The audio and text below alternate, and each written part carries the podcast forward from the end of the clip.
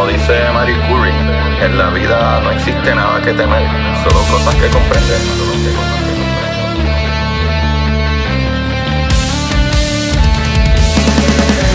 Recuerden correr y buscar la manera de aprender que más le divierta.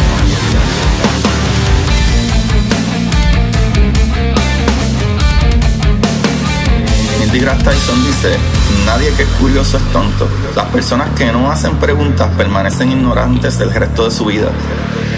Y para ustedes, esto es curiosidad científica.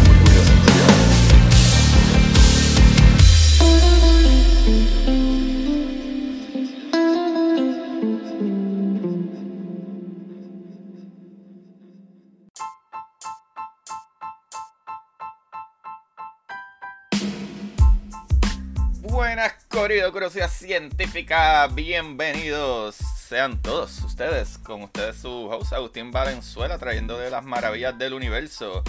Eh, bienvenidos a todos los que le dan play por primera vez y un besote a aquellos que le dan play por varias veces. múltiples semanas, múltiples semanas. O sea, y están aquí con nosotros y comparten los episodios, papá. Muchas gracias, mis amores. Recuerden, ya me pueden buscar como Curiosidad Científica Podcast en Instagram y Twitter. Y en Instagram están los links, eh, ¿verdad? Que pueden conseguir los libros, los episodios, el Patreon y varias cositas bien lindas ahí. Vayan y chequénselo. Pero ahora sí que sí, el día de hoy estoy súper emocionado porque es un episodio que a mí me encanta, Corillo. Y es que las comunicaciones espaciales son tan complejas, pero bellísimas. O sea, la ingeniería, la idea, el entendimiento de cómo funciona la luz y la transferencia de datos. ¿sabes? Es tan bello todo lo que hay detrás de ello. Y pues, hoy hablaremos de el Deep Space Network. O sea, red del espacio profundo o red de comunicación del espacio profundo. Lo cual, o sea, cómo se comunica la NASA, ¿verdad? Con una nave espacial o con sus naves, ¿verdad? Satélites, todas estas misiones maravillosas. Ah, pues aquí está, tranquilos chavales. Pero primero hay que entender, ¿verdad? Que las naves espaciales de la NASA están explorando nuestro planeta, nuestro sistema solar y más allá. O sea, que eso van por ahí para abajo. Eso no es que están en Morovi, papá. No, no, no, no. Eso no es como una llamadita de la Florida a San Germán. Así que, ¿verdad? Como nos dicen estas naves, ¿verdad? Estos satélites, estos telescopios en general qué es lo que encuentran en ese espacio profundo, ¿verdad? Cómo nos comunican lo que ellos ven. So, la nave espacial envía, eh, ¿verdad? Información e imágenes a la Tierra usando el red, ¿verdad? Del espacio profundo. Que en inglés, como les dije ya, es Deep Space Network o DSN, de Deep Space Network. ¿Y qué esto, Agustín? Pues Corillo el Deep Space Network, ¿verdad? O la red de espacio profundo, es una colección de grandes antenas de radio en diferentes partes del mundo.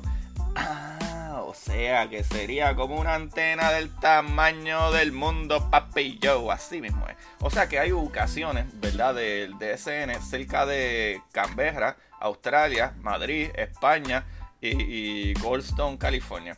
Estos sitios están espaciados casi uniformemente alrededor del planeta Tierra, Corillo.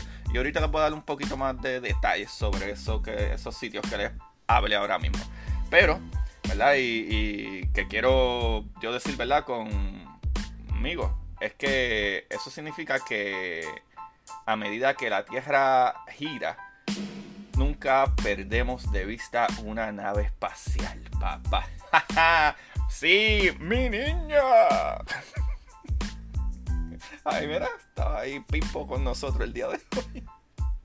Pero Corillo, eh, falta todavía, mis amigos, no se vayan, que esto no está ni empezando todavía. Me falta un montón de, de papeles que escribí aquí. Solo la pregunta es, ¿qué hacen las antenas de SN? O sea que las naves espaciales envían imágenes y otra información a estas grandes antenas. Las antenas también reciben detalles sobre dónde están las naves eh, espaciales y cómo están funcionando. O ¿verdad? si están funcionando bien, si hay alguna bombillita prendida del check engine que uno siempre ignora y cosas así, pero al mismo tiempo la NASA, ¿verdad? Usa el DCN para enviar listas de instrucciones a la nave. O sea que un recibidor y un, ¿verdad? Enviador. ¿verdad? Así es como se comunican. Las naves espaciales con la DSN. Y hablando de cómo se comunican, pues, Corillo, nuestros exploradores robóticos tienen mucho que hacer. Eh, las herramientas que utilizan para comunicarse no pueden ser demasiado pesadas o ocupando ¿verdad? demasiado espacio o utilizan ¿verdad? demasiada energía también. No, no pueden ser ninguna de estas. So, las pequeñas antenas de la nave pueden transmitir señales de radio débiles a la Tierra. So, cuanto más lejana esté una nave espacial, más grande será la antena, ¿verdad? Que necesita para detectar su señal.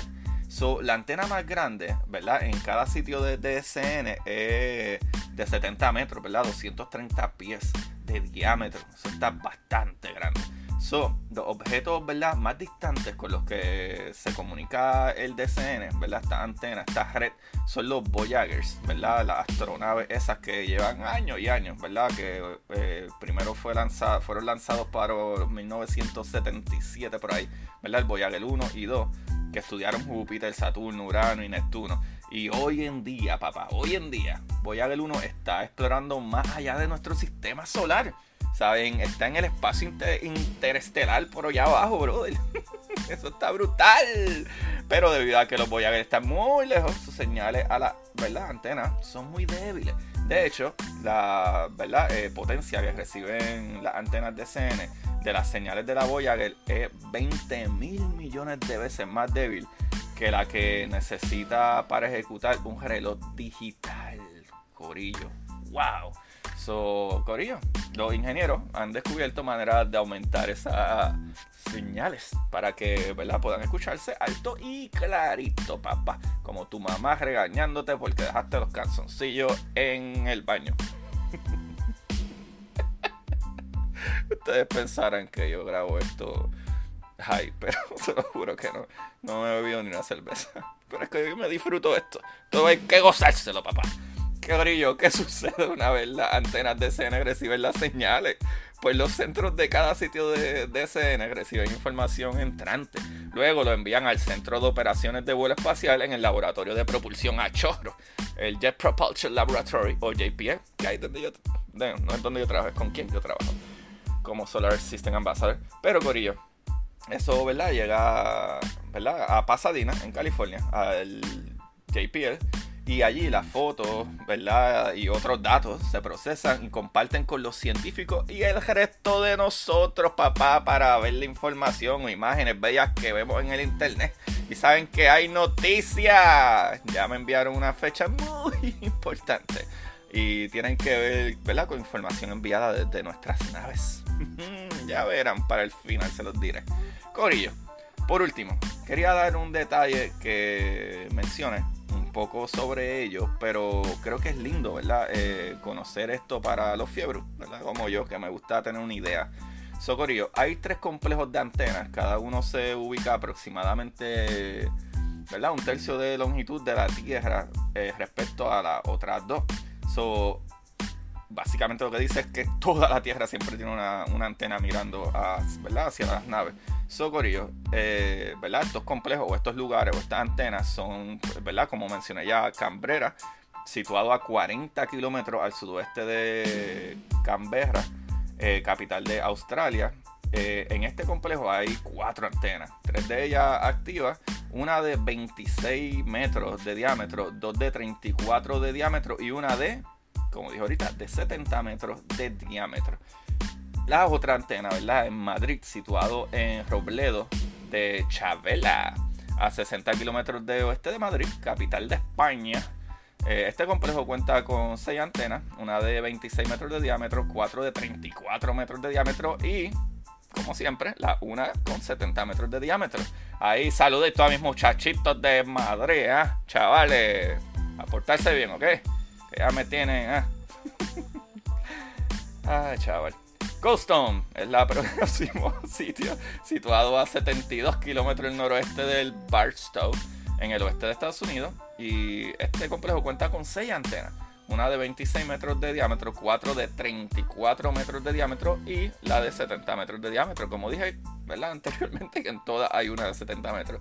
Curioso, de esta manera, al ser la responsable de comunicaciones interespaciales, se asegura ¿verdad? Que, ¿verdad? que todo este Deep Space Network eh, se asegura el que al menos tenga una de las antenas preparada para comunicarse con alguna de las naves, independientemente de la posición respecto al sistema solar. O sea que no importa cómo se esté moviendo el planeta o cómo están girando las cosas allá, siempre va a haber una antena ahí, mira, con los ojos pegados, papá. Ahí lo tienen, mis amores. Esta información de, ¿verdad? La saqué de NASA por completo. Eh, NASA tiene muchísima buena información de esto y ¿verdad? Súper sencillo, qué cool, mano. Ahora sabemos cómo es que nos comunicamos con naves espaciales por allá, botas, por el siglo viejo. Corillo, y digo, en verdad corroboré y leí un par de paginitas así, otras, extras. Y básicamente decía un poquito de todo, pero yo creo que la de NASA no había que hacerle nada, ¿sabes? Yo lo que hice fue escribirlo en español y chévere, y, en verdad está bien, bien chévere. So, ahora sí, Corillo. Ya me enviaron un email de las primeras imágenes del James Webb. Sí, señor papá. Ay, Dios mío, chavales. Qué emoción. Vamos a. Ya tenemos fecha. Ya tenemos hora. Y digo, no tenemos hora. Bueno, sí tenemos hora. Pero yo voy a hacer un evento primero explicando de qué podemos esperar del James Webb. Eh, así que estén bien pendientes porque esta vez voy a hacer un Zoom. Todos los que quieran participar de ese Zoom, eh, me envían un mensaje, ¿verdad? Curiosidad Científica Podcast en Instagram. Y yo le envío el link. Y probablemente eh, dentro de unas dos semanas que voy a tener una presentación ready, pues nada, voy a hacer eso, hacer ese, ese meeting, ese webinar, como lo quieran decir. Y les diré ahí la fecha solamente para que sepan, estamos a un mes y maybe una o dos semanas de, ¿verdad? De, release, de que nos suelten esas primeras imágenes del James Webb Space Telescope. Loco, yo estoy súper emocionado. Porque si se acuerdan de la de la, ¿verdad? Eh, la imagen de Hubble Deep Space, que sale miles y millones de galaxias nunca antes visto en un cantito que parece como si pones una peseta en tu mano y la alejas y mira al cielo, algo así. O sea, eh, coge una peseta, esto es un, ejercicio que pueden hacer, coge una peseta, ¿verdad? Eh, un quarter, para los que no saben, 25 centavos, agárrala en tu mano, estira tu mano hacia el cielo, mirando el, eh, ¿verdad? el, cuarto, el quarter, la peseta, los 25 centavos, y eso básicamente del espacio fue lo que Hubble miró. Y dentro de esa imagen nada más que cubrió, loco, hay miles de millones. Eso, hay un montón. Hay un montón de galaxias. Hay, cada puntito es una galaxia, una loquera. No me imagino a James Webb, esas primeras imágenes. Y en infrarrojo, loco. Lo que vamos a ver va a estar crazy. Eso va a estar súper brutal. So, Corillo, yo estoy súper emocionado. Eh, va a haber un evento eh, voy a hacer otro evento en el Museo del Niño para la gente que está, ¿verdad? En la cercanía, como Tampa, eh, Clearwater, St. Peter, este, etcétera, eh, Bradenton, toda esa área ahí, Palmetto. estén pendientes y busquen, ¿verdad? The Great Greatest Exploration Children's Museum, el museo de las grandes exploraciones, ¿verdad? El Museo del Niño que está en St. Petersburg chequénselo y busquen en su página porque ellos van a tener la información ahí. No lo vamos a hacer en julio, ese otro evento de las imágenes probablemente va a ser eh, agosto, pero va a ser la primera semana de agosto, como quiera, va a estar ese evento ahí. Así que chequense en eso para que vengan adultos y niños, los que sea, y va a estar súper bueno. Eh, y prometo que voy a estar allí contestando preguntas y, y nada, y lo que sea. Eh, pero voy a estar como Solar System Ambassador allí.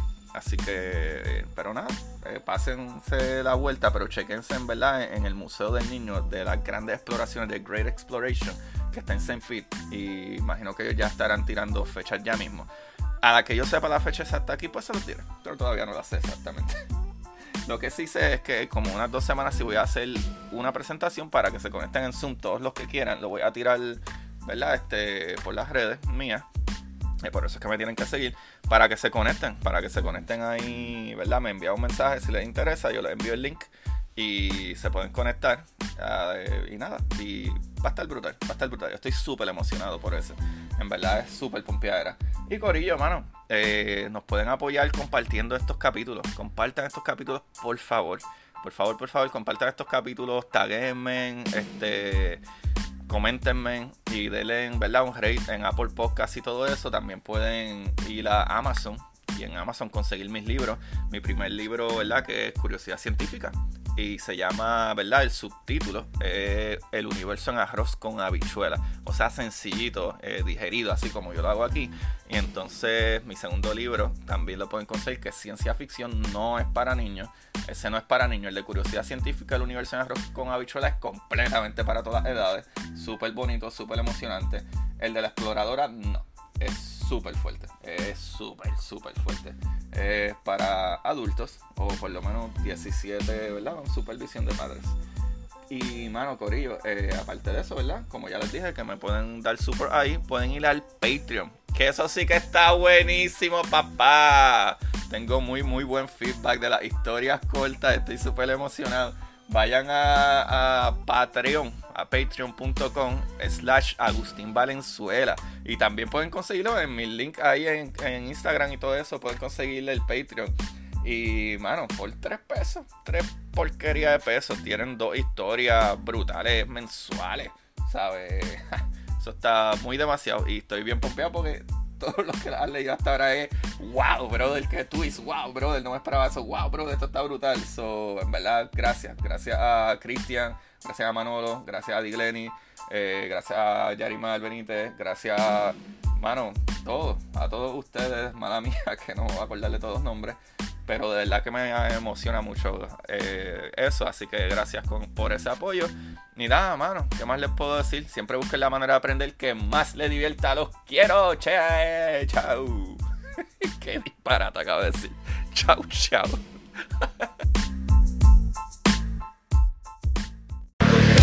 para ustedes, esto es curiosidad científica.